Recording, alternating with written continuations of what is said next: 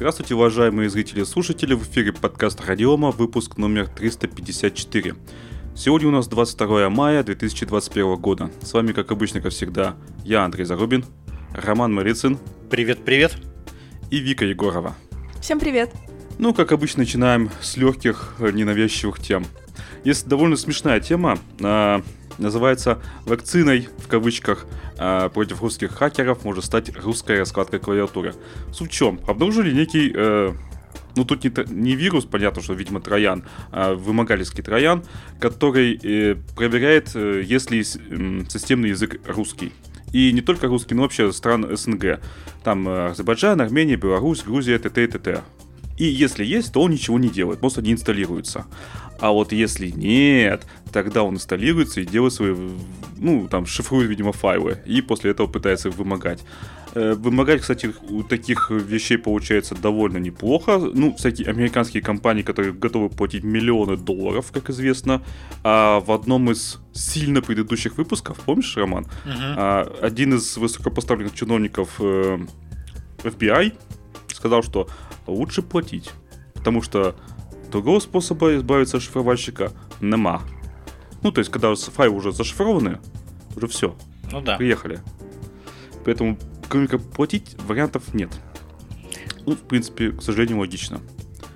Ну, И естественно, да, ну, естественно, сразу же появляется мысль о том, что точно наверняка это делают русские хакеры. Ну, кто еще-то? Не, ну, может, еще, конечно, китайские, в крайнем случае, северокорейские. Нет, судя по списку, ну, это, это может быть кто совсем... угодно.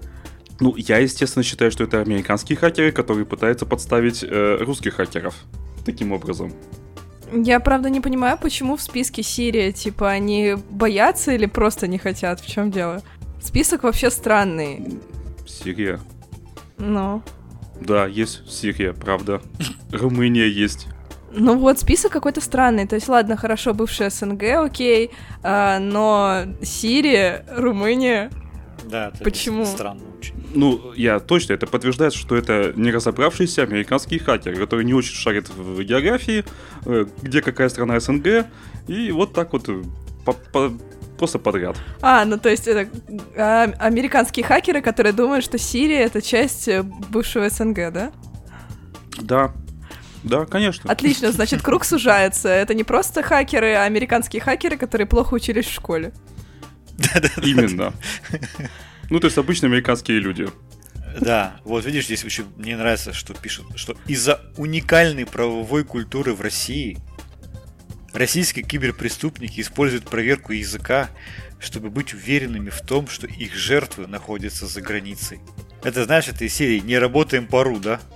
Ну, кстати, я Кто читала... работает пару, к тому приходят по утру. Да, книгу про русских хакеров, э, вот э, про их особенно прошлое, 20 лет назад, и у них было правило, что в своей стране, так сказать, гадить нельзя, потому что, ну, с тобой довольно быстро придут. Вот, это очень опасно. А за границей можно сколько угодно, ничего себе не сделают. Ну да, ну есть же, есть же такая поговорка, кто работает пару, к тому приходят по утру. Ну, как э, показали э, недавние события, на самом деле, что даже при соблюдении таких условий все равно за людьми могут и прийти. Были тут инциденты что очень сильно возмущало некоторых граждан. Что вроде мы соблюдали негласные правила и договоренности, но тем не менее к нам пришли. Удивительные вот. люди. То есть они в одностороннем да, порядке нечестно. А, приняли сами с собой какую-то там договоренность, а потом удивляются, что эта другая сторона эту договоренность не выполняет. Ну, возможно, так что э, э, энное количество лет это было не только между собой но еще и с кем-то ну, в, смысле, в России между сверху. собой, в смысле, они и государство. Ну, я думаю, что кто-то сверху это поддерживал, а, потому что я читала как раз в этой книге целый сборник а, статей про разных, историю разных лю- людей, хакеров. И вот они, которые попадались в России, к ним сначала приходило правительство и требовало что-то сделать для правительства. Что-то такое, ну, не совсем законное, типа а, какую-нибудь mm-hmm. прослушку, какую-нибудь еще штуку. И если они отказывались, то все. Беги из страны, делай, что хочешь за тобой придут. Точно KGB. Вот, а если нет, э, если они соглашались, то все окей, они просто работали дальше на эти, ну, структуры. Ну, я не знаю, насколько все это правда, это журналист какой-то собирал эти истории долгое время, но так было. Ну, я думаю, что частично правда есть. А в любом случае, новость на самом деле очень веселая. Потому что если ты хочешь, чтобы тебя не затроянили, ставь себе дополнительную русскую раскладку клавиатуры, и это будет самая лучшая защита. Притворись русским. Да, и тебя никто не тронет. Мгм. Нужно выго- уметь выговаривать нужные слова. Балалайка, спутник. Как сделать, чтобы тебя не обманули на русском рынке? Ладно, давайте дальше. У нас более серьезная тема. Мне она не сказать, чтобы сильно нравится. А, Государство вложит 418 миллиардов рублей в русские электромобили. А, Ну, на самом деле, тут не в русские электромобили, а в инфраструктуру, то есть заправки в основном. То есть, инф- ну, то бишь, это именно инфраструктурные инвестиции. А, Ну, КАМАЗ уже делает ну, свои грузовики, а, ГАЗ делает, у АвтоВАЗа нет ничего. Ну, там был этот какой-то там, блин, не помню даже, как называется. Ну, в общем, там была тестовая модель, которая так и не пошла в э, производство. КАМАЗ, кстати, делают не только грузовики и самосвалы, как некоторые, возможно, подумали, но они уже почти готовы выпустить легковушку э, Кама-1. Ну, я так понимаю, это рабочее название, наверное. Электрокар. Э, Он маленький, я видел его на ютубе, действительно небольшой, довольно симпатичный. Я бы на нем не поехал, потому что он слишком маленький и слишком а, гламурный, что ли, на мой взгляд. Ты не видела, Вика? Я посмотрела, ну, фотку только, но она мне, если честно, эта машина вообще не нравится. Мне вообще не нравятся маленькие машинки, так что... Тебе нравятся большие машины, да? Типа там Land Cruiser, да? Ну, типа Типа гелик. такого, да? Желательно розовый. Типа гелик. Или желтый. Розовый гелик. Кощунство. Гелик должен быть черный. Почему? Это всем понятно. Нет, черный гелик это скучно. Он должен быть желтый или розовый. Это классика. Нет. Ну, в общем, Кама 1, да, есть, на... мне не нравится, Вике не нравится, а у Рома вообще, по-моему, машинами не интересуется, Да, да? мне вообще без, без разницы. Ультрафиолетово. Так, а А, почему, собственно, я не, под- не очень поддерживал это, потому что... Вот вы считаете как, электромобили это экологично? Электромобили это круто, но не для нашего климата. Нет, это экологично, я не то спросил. Ну да, наверное. Отлично. А куда, как ты думаешь, как утилизируются аккумуляторные батареи, выработавшие свой срок службы, то есть 3-5 лет? Но в нашей стране как они будут утилизироваться или как правильно? Их, наверное, как-то Как пере- перерабатывать должны, как и батарейки. Нет. Нет, их вообще никак не утилизируют. Их просто складывают. А когда их Нет накопится... способа их утилизации. Вот. Замечательные вопросы. Куда это все девать? Я видел недавно буквально фотографию а, французского каршеринга, там тоже такие маленькие машинки. Ну, то есть именно, именно карш- каршеринговая фирмочка. У них, значит, у, у этих автомобилей э, выработалась, выработался ресурс батарейки. Что сделала фирма? Думаете, поменяла батареи? Нет. Батареи поменять слишком дорого. Поэтому она просто не использует больше эти автомобили. а, и все, Где-то экологичность. Типа они выбросили машину, потому что аккумулятор... Но они просто стоят вот Износился. рядами, там ровными рядами стоят вот на какой-то площадке и не используются. Потому что слишком дорого поменять батареи. Дороже, чем купить новую машину? Получается, да. Ну, амортизация, там все дела. Ну, ничего, сейчас это до китайцев дойдет, Ну. они быстро придумают, что с этим делать. Да, конечно. Ты вот такая святая вера в, ге- в китайский гений. Да. Нет, нет, нет, нет. В этом вся проблема основная. То есть, э, ладно, электричество вырабатывается в основном по миру, если вдруг кто не знал, элек- угольными электростанциями. Что нам как бы экологичность не очень тоже. А вот то, что батарейки некуда девать, это проблема. Ну ладно, сейчас Это там прям большая проблема. либо китайцы, либо Илон Маск что-нибудь придумают. Ага. Илон Маск на, на солнце запустит эти батареи. А, ну тоже, тут тоже, тоже вариант. Сейчас он проверит, А. есть ли жизнь на Марсе, если нет, отвезет их все туда. Отлично. Это там точно жизни не будет уже никогда. А, слушайте, ну когда вообще изначально вот эту новость написали о том, что государство вкладывает э, 418 миллиардов в российские электромобили, у меня сразу была, была большая, ну, точнее, как называется, было большое, с- был большой скептицизм, во, смог подобрать слово, к этой истории, потому что мы же помним, у нас был спецвыпуск э, с Костей Рябицевым относительно э, электромобилей. Конечно, помним. Вот, и Константин тогда, по сути, ну вот то, что я вот для себя очень четко фиксировал, рассказал в спецвыпуске, кстати, его можно будет найти в архивах Радиома, кто хочет послушать про электромобили, как это все происходит в Канаде. А, для основной критерий для успешности э, электромобиля это является наличие вот этой как раз инфраструктуры заряд, зарядок и как-то, да, станции, где можно подзарядиться. И более того, желательно, чтобы это была не просто эта инфраструктура присутствовала, да, но чтобы она была современной, чтобы зарядка автомобиля происходила быстро. Там, на, за полчаса там, хотя бы до, до какого-то уровня, чтобы зарядиться. И, соответственно, полчаса это... это уже медленно.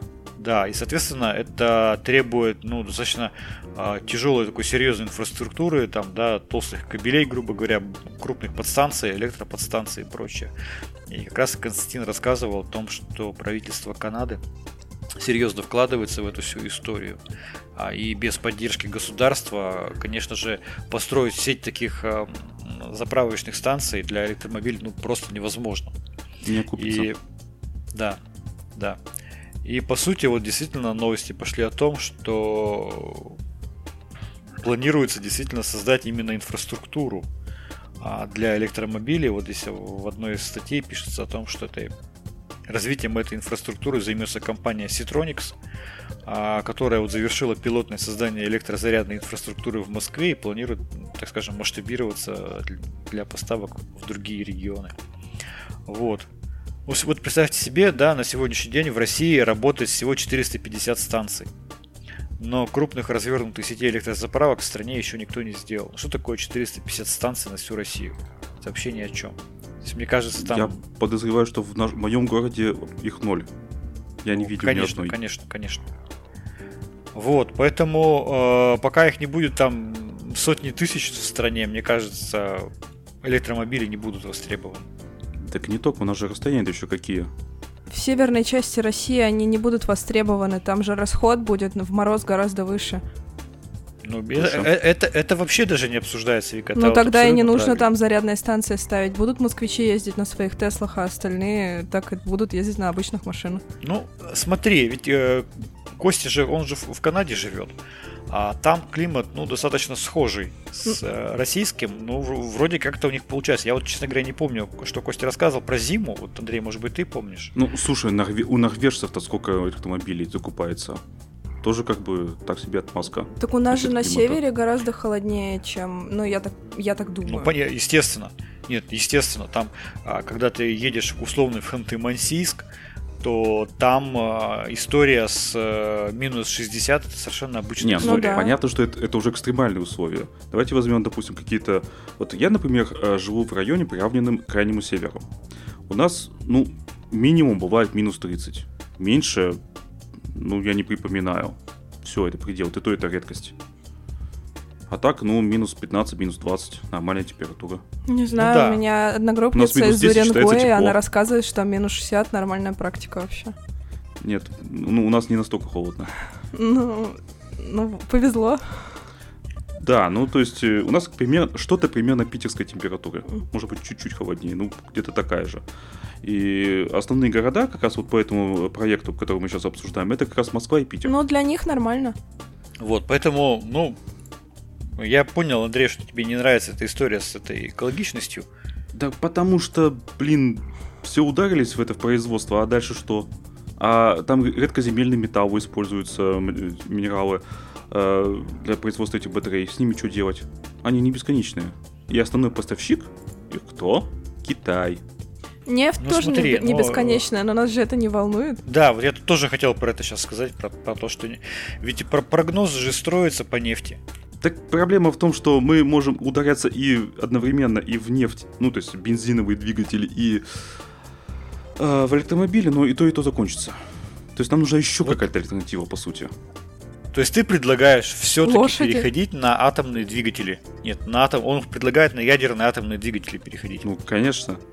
Ну, как в кино, это, знаешь, этот человек Нет, был я... с этой фигней в груди-то, я не помню. Тони Старк. Да. Да, да, да, да, да на самом деле э, ресурсы урана на нашей планете тоже конечные и тоже не, не то чтобы сильно очень уж большие. Значит, нам нужно что-то, что можно было бы брать из воздуха. Парашютики там, лошади. Нам нужна сфера Дайсона. Это что такое? Сфера Дайсона это такая фигня, которая строится вокруг Солнца, и оттуда черпается энергия. Завис? Ты, ты как-то меня прям... это- Давайте хотя бы атомные двигатели ставим. Ну смотри, ну, а, тебе не нравятся электромобили или там литий-ионные а- аккумуляторы? А, Мне не поставим нравится, что это не перерабатывается, и это имеет очень малый срок службы, 3-5 лет. Все. Бензиновый А- двигатель работает 20 лет, спокойно. Слушай, ну а, атомное, как это, атомное, ядер, давай так, ядерное топливо, оно же тоже сложно перерабатывается и ничего. Нашли способы его утилизации. Вот Россия а, закупает, даже не закупает, а России за деньги а, отправляют на утилизацию ядерное топливо. Нашли же механизмы. Ну, с этими просто надо просто заморочиться за это. Просто мне кажется, на данный момент. Ну, пока никто, видимо, особо не заморочился. Пока все это как-то их ударными темпами делают, но никак не утилизируют. Потом вопят об экологичности. Ну да. Вот, так что Ладно. будем ждать, что у нас появится с автомобилями, с электромобилями, с электрозаправками. Надеюсь, что-то будет хорошее с этого всего. Я, честно говоря, еще Давайте- ни разу на чистом электромобиле не ездил. Было бы Я интересно тоже, посмотреть. кстати. Вика, а может ты ездила на электромобиле? Нет, но я очень хочу. А, подожди, электро... электрогеликов же не бывает. К сожалению. Но у меня есть самый экологичный транспорт, и у меня тут в коридоре стоит. Ламборджини. Нет, обычный самокат Ламборджини. Обычный самокат толкнул, поехал. А Это самый экологичный Ну транспорт. да, Ну, еще велосипед. отлично. И главное, самое главное, что с самокатом еще и в метро можно. Но если устал толкать и ехать, то заплатил и поехал в метро. За экологию. Ну, учитывая размеры Москвы, устанешь гарантированно.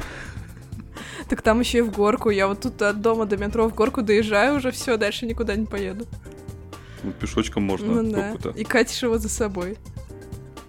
Да. А что делать? Зато как пафосно, я буду на зеленом Ламборджини. А потом приезжаешь ты, да? Ну, на зеленом Самокате. самокате, да. Ладно, давайте поговорим об ограничениях. А, YouTube объявил, что с 1 июня начнет размещать рекламные блоки во всех видео, опубликованных на платформе. То есть заключили там человек или компания договор об э, интеграции рекламы, не заключили, неважно. Теперь будет э, обязательно включаться реклама. Более того, будет удерживаться налог, но налог тоже там со своими нюансами. Допустим, э, у нас между США и Россией заключен договоренность об э, исключении двойного налогообложения, поэтому наши блогеры э, не будут обкладываться рекламой... Ой, рекламой. Нет, рекламой будут обкладываться, а вот налогами дополнительными в США не будут. Это, конечно, хорошо для наших блогеров с одной стороны, с другой стороны, за наших блогеров взялись наши российские власти и тоже хотят с них поиметь немножечко денег. Потому что там денег уже крутится довольно много. Там уже, э, так, в 2019 году 11 миллиардов рублей. Это заработали только блогеры на ютубе. Неплохо тогда. Богатые блогеры, богато живут, я бы сказал. А, слушай, блогеры, бога- э, богатые YouTube блогеры богато живут, а как живут у нас э, подкастеры? Подкастеры живут, видимо, не, совсем не богато. Надо переходить на YouTube. Подписывайтесь на мой канал, ставьте колокольчик. Да-да-да, я уже ненавижу эту фразу. У нас же, мы же, у же была раньше трансляция на Ютубе, вот наши слушатели, кто давно нас слушает, они помнят, что можно было раньше в онлайн смотреть нас на Ютубе, но, честно говоря, количество просмотров именно на Ютубе было ну, микроскопически мало. Да, гораздо меньше, чем прослушиваний аудио. Ну что, э, у меня это не сильно коснется, потому что я и так плачу Ютубу эти несчастные 200 рублей в месяц за то, чтобы не смотреть рекламу. Так что я продолжу ее не смотреть и продолжу платить деньги. Вот, я только хотела А, а сказать, вы что они просто премиум свой этим делаете? продвигают таким образом. Ну, в том числе, да. Понятно, что э, те, кто не заключал партнерку с Ютубом, это канал, который там с мизерными охватами, там сотни, может быть, просмотров, может быть, даже несколько тысяч, но тем не менее. То есть э, с них денег все равно не, особо не поимеешь. Зато поимеешь денег с тех, кто будет подписываться э, именно вот на премиум подписку, лишь бы не видеть эту рекламу. В комментариях э, я тут читаю, что рекламы встав, ну вот этих вставок рекламы стало существенно больше. То есть буквально доходит до каждые 3 минуты. Это вообще жесть. То есть говорят, что вот YouTube превращается в телевизор по объемам э, рекламы вставок. Это, конечно, жесть. Я узнал про интересный э, плагин, называется спонсор блок. Оказывается, это такая штука есть, где сами э, зрители э, отмечают, ну знаете, как вставляют рекламу, э, интегрированную рекламу сами блогеры там. А спонсор этого выпуска там хорошее настроение, да? Вот. И пользователь этого плагина, значит, указывает ему, с какой по какой сек- минуты и секунды идет рекламная вставка, и он умеет автоматически проматывать видео. Я этого не знал. Я вот только из, из комментариев об этом узнал. Это гениально. Слушай, ну прикольно на самом деле. Да. Ну просто проматывает тупо. Ну, это, естественно, для браузеров. То есть я частенько смотрю как раз э, со своей Android TV приставки. Естественно, там такой штучки, ну, не поставить. Поэтому ну, ничего страшного.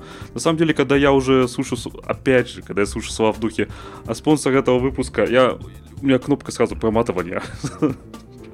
Я уже рефлекторно не нажимаю. Нет, нет, нет, ладно, еще спонсор этого выпуска, но бывает же очень нативная реклама, где ты до середины не понимаешь, что он что-то рекламирует.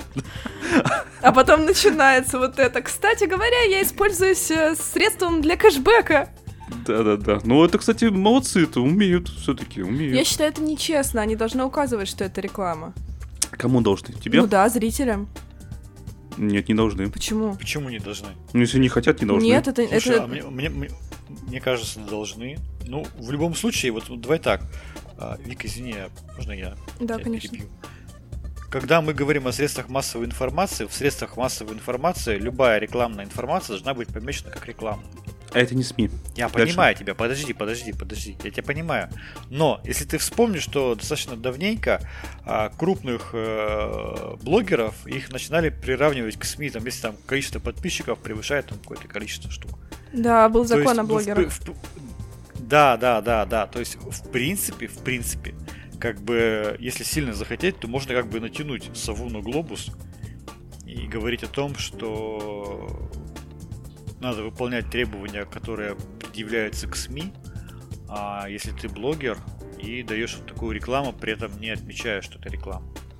Не, ну тут зависит от самих блогеров. То есть я э, подписан на двух белорусов, белорусов, которые про игрушки вещают.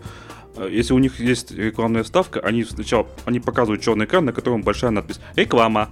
Ну вот, это правильно, Вот так хорошо. вот делают некоторые. Честно. Ну, это- ну, это честно просто, хотя бы по отношению Да, к зрителю. согласен. Понятно, что все эти нативки это хорошо, это приносит им деньги, но тем не менее. Вот, ну и опять же, а, если мы посмотрим сейчас э, политику Ютуба, да, то я уже начинаю видеть, как в Ютубе, например, пишут в каком-нибудь ролике, ролике, что в данном ролике присутствует реклама. Мгм. То есть Да, все равно да. это как бы... То есть уже это автоматически сам YouTube может распознавать. Понятно, что это, ну, именно автоматика уже идет. Мгм.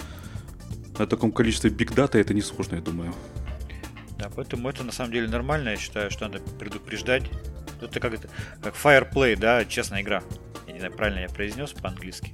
Ну а вы-то что, платите ютубчику-то? Жирно Или еще нет? и Ютубу платить. Я ничего пока не плачу Ютубу. Не, ну подожди, а вот ты как YouTube смотришь? С браузера? Да. Вика? Да. То есть у вас только... Ну, а вам нужно достаточно будет блокировщиков, а мне вот нет. Или, допустим, если бы ты смотрела, допустим, с планшета своего... Тебя iPad, наверное, да? Ну, у меня из PlayStation иногда Слушай, смотрю, я, меня, знаешь- в принципе, не напрягает. Вообще не влом. Нажать, сказать, пропустить рекламу. Андрей, что у тебя А мне с меня напрягает. как бы, да, получается, нет.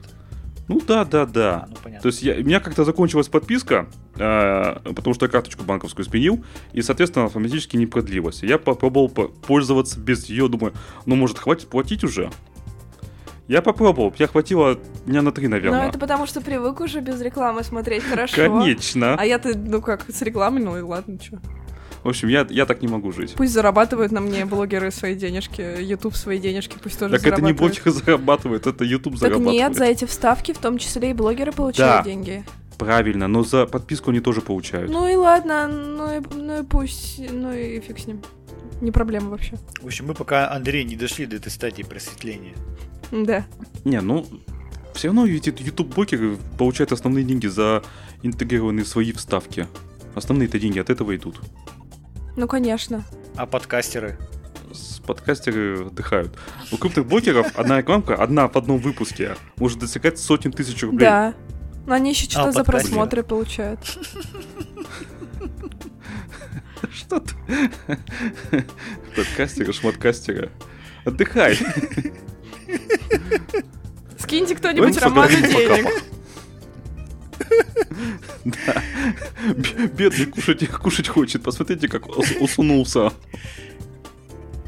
Да, ни- никто не может посмотреть. Потому что мы не показываем наши лица сейчас. А раньше было. Раньше у нас даже э, Вика стикеры, нам зрители сделали стикеры, нарезали э, наших этих э, картинок из видео, из с Ютуба, и сделали стикеры в Телеграме. До сих пор они где-то лежат. Слушайте, а ведь, по-моему, никто из наших слушателей не знает, как Вика выглядит, да? Это будет интрига, тайна. Да. Интрига, тайна, а потом, а потом мы выложим один единственный выпуск на Ютубе с моим лицом и срубим кучу просмотров. Гениально. Банк. бизнес-план. Стонкс. Фиксирую прибыль. Давайте поговорим о Windows, Давай. который мы все э, в кавычках нежно любим. А именно очередной, э, очередная попытка Microsoft выпустить Windows для ARM процессоров. До этого была э, Windows, э, как там, боже мой, она называлась-то, я уже забыл. Сейчас скажу. Windows Погоди. RT. А после этого была Windows 10S. И теперь э, последняя итерация Windows 10X. X. С одной стороны, и официально Microsoft вот буквально недавно, несколько дней назад, официально закрыл этот проект полностью. С одной стороны, можно сказать, наверное, что три эти проекта провалились. С другой стороны, э, эти наработки все-таки интегрировались в основную ветку Windows 10, дек- десктопную, и она используется. Более того, она используется и на ARM э, устройствах. То есть, в принципе, наработки, я так понимаю, не потеряны. Больше такого того возникает ощущение, что это как pet-проекты, что ли, там для обкатки э, технологий. То есть, наверное, это не фейл все-таки. Это просто именно похоже на именно обкатку. Ну, мне так кажется. Понятно, что, видимо, сейчас они тоже будут э, рваться на ARM, как и, допустим, Apple. У них получилось, хоть и с, с- тоже с факапами. Ну, вы знаете эту историю про SSD-диски на их макбуках, да? Вот. Там, видимо, программная ошибка, которую, скорее всего, поправят. Ну, вот и Windows туда же. Linux там же, я надеюсь, есть или будет. Когда-нибудь. Нет, им уже Слушай, пора знаешь, заканчивать работу говори. над армовой виндой, потому что у них же, ну, как это, Apple M1, все, все пользователи уже ждут, а все никак. Там же сейчас на новые макбуки ни винду, ни Linux ничего не поставить. Ну да. Ну да. Мне даже А, виртуализация за- а зачем на ждать. макбуках винда? Да, все пользователи Нет, макбуков эти используют винду, конечно же, как вторую систему. Там же даже Bootcamp этот э, специально для того, чтобы винду второй системы поставить. Хорошо, зачем компания Apple винда на их устройстве? Они Или это Linux. поддерживают, чтобы люди, ну, я так думаю, чтобы люди могли совершить плавный переход, а также люди, которые используют Windows а, в своей деятельности, все равно покупали макбуки. Им это А, это мне выгодно. кажется, это не очень актуально, потому что есть э, там очень хорошая штука, как Parallels. Да, но Parallels не работает на M1. Полагаю, временно. Ну, Наверное. вот этого... Слушай, а ты не знаешь, M1 поддерживает вообще виртуализацию? Не, Это я вот э, не знаю. он поддерживает, но сейчас ничего пока не реализовано. Parallels уже, уже давно обещают, что сделают, вирту- э, сделают программу для M1, но пока еще не сделали. И эти виртуалки, то есть эти версии, которые типа там запускаются, все равно ни одна виртуалка не запускается, типа не поддерживает этот процессор. Мгм. Давайте погодите про Windows X вообще, как бы, ну, Windows X это, ну, в 10X точнее, это история не только с армом, все-таки это ис- история про операционную систему, которая в том числе изначально планируется только под двухэкранные устройства. Ну, потом-то они расширили там. Да. спектр использования. То есть, э, ну, новый, действительно новый такой какой-то прототип. А, Это не, совершенно не означает, что Microsoft заканчивает развивать Windows, просто, видимо, это направление каким-то образом решили, ну, признали, может быть, мало или не очень перспективно. А что за двухэкранное устройство? Это типа один глаз на вас, другой на Кавказ или что? Так ты там статью-то открой, там картинка Ну, я есть. А. посмотрела, и я все равно, ну, вот, например, на второй картинке там просто клавиатура и тачбар, да, как у меня на макбуке, вот я смотрю. На- ну, то есть на первой Да. справа вот это вот, но это не, не двухэкранная, по сути, а клавиатура и тачбар. А с- слева это, ну, телефон с двумя экранами, а зачем? А, Ну, это типа как планшет большой. ну, Знаешь, то есть- я, я думаю, что когда, ну, условно говоря, маркетологи или лица, которые отвечают за новые так, направления, они, им показалось, что может быть это будет перспективно, может быть там провели, провели какое-то исследование, может быть посчитали, что это интересно. А, Но я думаю, что до момента, когда не, появи- не появились первые хотя бы прототипы устройств, да, и люди, люди сами не попробовали поработать на, на том, что они придумали, это оказалось перспективным. Возможно, видимо, взяли какое-то устройство. Те же складные сейчас тут есть устройства на ноутбуке там или попробовать, господи, смартфоны. Может быть, нака- накатили туда, попробовали, как получилось, поняли, что это неудобно. Может быть, решили закрыть. А поначалу это, может быть, представлялось как э, прорывная технология, которая просто там изменит восприятие взаимодействия человека с устройством. Ну да, как телефон со складным экраном, вот этот, который вышел в прошлом году, что ли. Когда Ну да, да, да, это да, была супер прорывная технология, а на самом деле, ну, не Люди очень-то. посмотрели сказали, ну да, норм. Ну, типа, Да, разложенным кстати, ты Вика, все как равно... ты им- считаешь, э, А? Да. Как ты считаешь, ты вот э, будешь, тебе будет интересно пользоваться складными смартфонами? Да нет, вот, экранами. вот именно, что я не понимаю, зачем это нужно. Я посмотрела тот телефон, который складывается в сложенном состоянии, я бы его не стала использовать, потому что какой-то половинка от телефона. Постоянно бы использовала только в разложенном, тогда какой смысл? Или если он разложенный слишком большой, как iPad mini, то постоянно бы использовала в сложенном. Тогда зачем он сложи- раскладывается вообще? Короче, мне кажется, что это немножко бесполезно. У меня столько разных вещей, iPad, э, iPad побольше. И зачем это все? Есть ты лучше возьмешь себе нормальную лопату. Да, ну что, в общем, короче говоря, с Windows X что-то не пошло не так. Давайте дальше. А, следующая история, на самом деле, будет э, история из двух историй. Первая началась э, достаточно давненько, это, наверное, э, 7 мая. Я не помню, по-моему, даже мы рассказывали изначально про эту историю, а, про кибератаку на американскую труб- трубопроводную систему. Если кто не в курсе, то кибератака остановила работу всех трубопроводов компании Colonial Pipeline на 5 дней. Это была признана э, самой крупнейшей успешной кибератакой на нефтяную инфраструктуру в истории страны. Соответственно, а, президент США Байден объявил чрезвычайное положение в стране. Вы- Было выяснено, что атака была совершена хакерской группой DarkSide.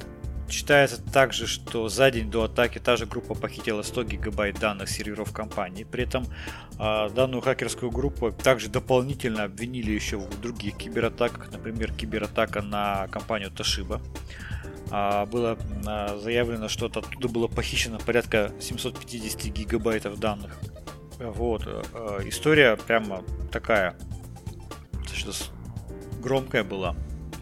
А, И так атака произошла на фоне а, всей вот этой истерии по поводу кибератак, в том числе российских, якобы которых обвиняли. а, Российских якобы кибератак это вот SolarWinds, о котором мы неоднократно рассказывали в нашем подкасте. Вот. И опять же, опять же, по данным ФБР, вот эта преступная группировка DarkSide предположительно, предположительно базировалась в России. Вот.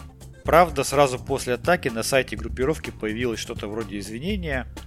А, Там они очень так мягко обходили эту историю и написали, что последние события, их, так скажем, они не захотели добиться, что и наша цель была не создавать проблемы обществу, а получать деньги. Ну и в итоге, короче говоря, выяснилось, что руководство э, Colonial Pipeline признало выплату, выплату выкупа а, 4,5 миллионов долларов для, так скажем, получения доступа к своим данным. Вот. И считается, что данная э, хакерская группировка DarkSide получила с жертв своих атак по меньшей мере 90 миллионов долларов. Вот такая история. Соответственно, а, почему это стало возможным? Ну, в том числе потому, что работа трубопроводов была полностью компьютеризирована. Абсолютно полностью. И, соответственно, всем этим воспользовались, так скажем, злоумышленники. Вот. Кто что может сказать по этому поводу, как прокомментировать эту историю? А Darkseid это те, про которых мы вначале говорили, да? Которые не атакуют да. те, у кого есть русская раскладка. Прикольно. Да. Вот, поэтому это, в общем-то, обвиняют а, российских, а, так скажем, хакеров Поэтому и э, есть подозрение того, что это были действительно российские компании. Поэтому эта новость вышла про российскую раскладку. Представляете, ну, происследовали да. эти инструменты этой организации и видят, что вот не работаем по руку. Но мы же уже выяснили все, мы же подкаст Радиома уже вычислил, что это все американские хакеры, которые плохо учились да, в школе. Мы проанализировали данные и выяснили, что это действительно американцы. По-моему, все понятно. А, все, знаешь, они благодарите. На самом деле, вот вы, шутите, вы вы шутите, вот вы шутите, а не так давно, по-моему, пару дней назад, вышла новость о том, что а, Наталья Касперская, известная известный предприниматель в области информационной безопасности, высказала предположение, что за атакой на американский трубопровод и стоит ЦРУ. А вот так вот. Раз а, они а делают голословные заявления, то почему? А? Ну, она пришла ну, просто она... к тем же выводам, что и мы да, что... Э, со, вот, Умных людей говоря, быстро сходятся, понимаете? Да, вот написано, вот эта новость была 14 мая, то, что Касперская заподозрила в атаке на трубопровод хакеров из ЦРУ. Она привела данные из Wikileaks, согласно которым подразделения ЦРУ маскируются под хакерские группы из разных стран, в том числе России и КНДР. И уверенности в том, что атаку провели с российской территории нет, считает она. Поэтому вполне возможно, что это было само ЦРУ, которое само решило атаковать нефтепроводы собственной страны. Вот, поэтому это, Вика, не шутка. Такие версии уже в СМИ озвучены официально. Да какие тут шутки, все так и есть. Мы слишком серьезны, да, чтобы шутить. Конечно. Да, абсолютно. Вот. Но, но а, параллельно развивается и вторая история о том, что Российские теперь уже силовики и российские специалисты в свою очередь выявили серию масштабных кибератак на российские органы государственной власти. А не так давно российская компания, национальный провайдер технологий кибербезопасности Ростелеком Solar, совместно с Национальным координационным центром по компьютерным инцидентам, который создан ФСБ России, выявили серию целенаправленных атак профессиональной кибергруппировки уже на российские федеральные органы исполнительной власти. Значит, суть в том, что если вкратце объяснять, то достаточно долго хакеры присутствовали порядка около трех лет в инфраструктуре российских органов власти, а, соответственно, скачивали оттуда данные, имели практически полный контроль а, и, по сути, тоже, так скажем, провели так, так называемую АПТ-атаку, да, долговременную атаку э, силами спецслужб. Вот. Получается, что, в общем-то, если э, мы исходим из того, что одну атаку провела российская сторона, а вторую атаку провела американская сторона, то 1-1. Э, Нет, я считаю, все, что обе атаки провели американские стороны. А, да. ЦРУ. Да, Конечно. они сначала да. как раз специально сами себя атаковали, чтобы на нас свалить, и если что, один-один. Вот, а потом... Да-да-да, и типа это будет на зло, на зло, как там, на зло бабушки уши отморожу. Да, да. Ну, в общем, короче говоря, а, факт есть факт. А, наши опубликовали такую историю. А, значит, что из интересного? Сообщается, что проникнув внутрь инфраструктуры, злоумышленники собирали информацию об устройствах сетей и ключевых сервисах. Был достаточно высокий уровень скрытности за счет использования легитимных утилит. Причем для выгрузки данных использовались облачные хранилища российских компаний Яндекс и Mail.ru. А сетевую активность хакеры маскировали под легитимные утилиты Яндекс Диск и Диск ИО. Диск О, ну это, это утилиты от Mail.ru. Ну и, соответственно, дополнительно еще, что из интересного, хакеры явно изучили особенности администрирования одного из популярнейших российских антивирусов и смогли использовать его легитимные компоненты для сбора дополнительной информации об атакуемой сети. Получается, что хакеры использовали антивирус в том числе для сбора информации о инфраструктуре сети. Это вообще очень такая забавная история. И все эти специфические черты атаки то есть использование российских инструментов, российских программных средств, российских сервисов говорит о том, что злоумышленники провели тщательную предварительную подготовку и изучили специфику деятельности российских органов власти и особенности российских инфраструктур. Такая вот интересная история. Серьезная работа, какая была проведена по-любому китайцы. А, ну или, или американцы. Ну да, но это нет, это серьезная работа все-таки. Американцы, которые плохо учились в школе, которые ту атаку организовали, они так не могли. Это китайцы. А, ну и точно. Все, я решил. Ну, в общем говоря, кто-то кто-то что-то сделал. А, вывод такой у меня. Кто-то что-то делает э, в киберпространстве всего мира. Совершенно непонятно, кто это. Потому что атрибуция практически невозможна. Потому что все научились притворяться друг другом. И, короче говоря, кто-то что-то делает. Но факт есть факт. Люди платят огромные выкупы. То есть этот человек богат? Э, или эти люди, которые эти это делают, люди, они богаты? Люди. Ну, в общем, да, они миллионеры в долларах. А подкастеры? А подкастеры? А подкастеры? Подкастеры бедные. Последние... А вы знаете почему? Потому что мы честные. Да, точно. Поэтому и бедные. Точно. Не шифруем ничьи файлы. Да. Вот, поэтому, если у кого-то есть желание чтобы мы зашифровали ваши рекламу. файлы, скидывайте, мы зашифруем. А, кстати, а я знаю, кто, кого еще можно заподозрить вот в последней вот атаке. Давай. Вас. Чтобы все перешли на Astra Linux. Да, конечно. Чтобы американские нефтепроводы особенно перешли на Astra Linux. Не-не-не, вот про Ростелеком. Не-не, это вы эти грязные конечно, конечно. свои бросьте. Да, это, да, чтобы вы показали, что вы по этому винду используете. Смотрите, какая она плохая, дрявая. Давайте на Linux уже переходите на остров. Серьезно? То есть кому-то до сих пор нужны доказательства, что винда плохая и дрявая? Если этим людям нужны доказательства, то их любые хакеры атакуют, их даже ребенок взломает. Видишь, кому-то нужно. Так что я, я, я вас раскрыл. Да, но вообще говоря, действительно, все-таки вредоносного ПО под uh, Linux де-факто все-таки меньше как бы там что никто не говорил про наличие вредоносов под Linux, но под Windows явно прямо существенно ну, больше. Справедливости ради стоит сказать, что шифровальщики под Linux такие есть. Конечно. А, но я недавно читал новость, что э, большое количество эксплойтов, ну порядка 50% всех эксплойтов, они рассчитаны на винду, на, так скажем, закрытом рынке всяких эксплойтов. Ну, а остальные, значит, на Linux. Помню, Правильно? Да, ну, а они там остальные, погоди, Linux, Android, там iOS, там же можно же много. То есть порядка 47% эксплойтов и а, атак, ну, или, так скажем, вредоносного ПО рассчитано под Windows. А, и тоже мне очень понравилась новость о том, что есть уже новые так, подходы, да, использовать старое ПО, там, да, загружать вроде как легитимное ПО на машинке с виндой, а, и просто использовать те уязвимости, которые есть в старом ПО, и тем самым через него заходить в систему.